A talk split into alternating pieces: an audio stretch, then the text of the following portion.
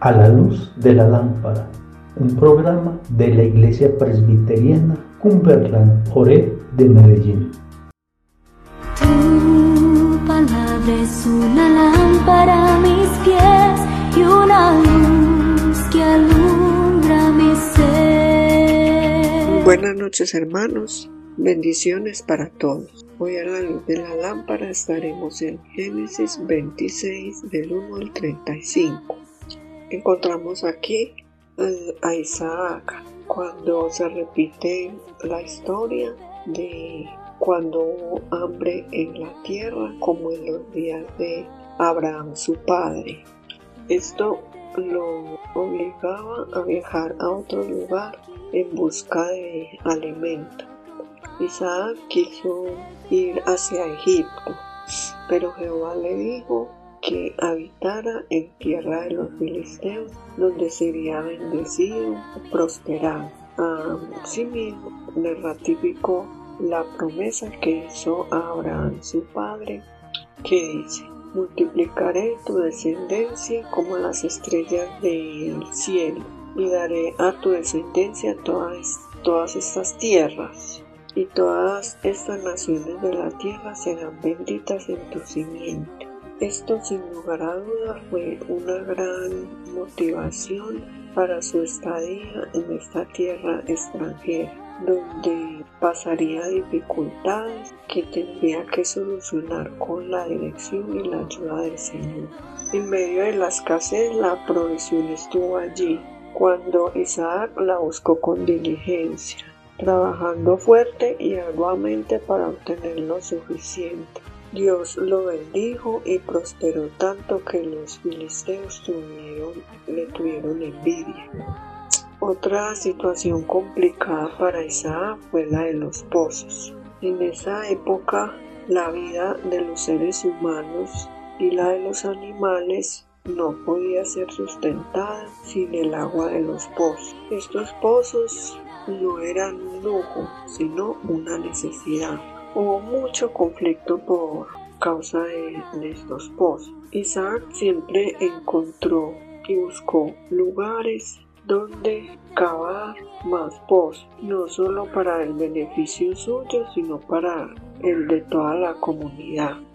Eh, esto implicó para él eh, tiempo, esfuerzo, fe y mucho trabajo. Al final pudo ver la respuesta al resultado de la ah, fruto de su arduo trabajo. La bendición del Señor vino y estuvo con él en todos esos momentos difíciles que tuvo que pasar. Pasó el tiempo y Abimelech, rey de los filisteos, le pidió a Isaac que se fuera a otro lugar, que ya eh, había conseguido muchos bienes. Isaac tomó la decisión de irse a Berseba, donde había estado antes, para eh, morar allí, establecerse con su familia y establecer lugares de adoración para el Señor nuestro Dios.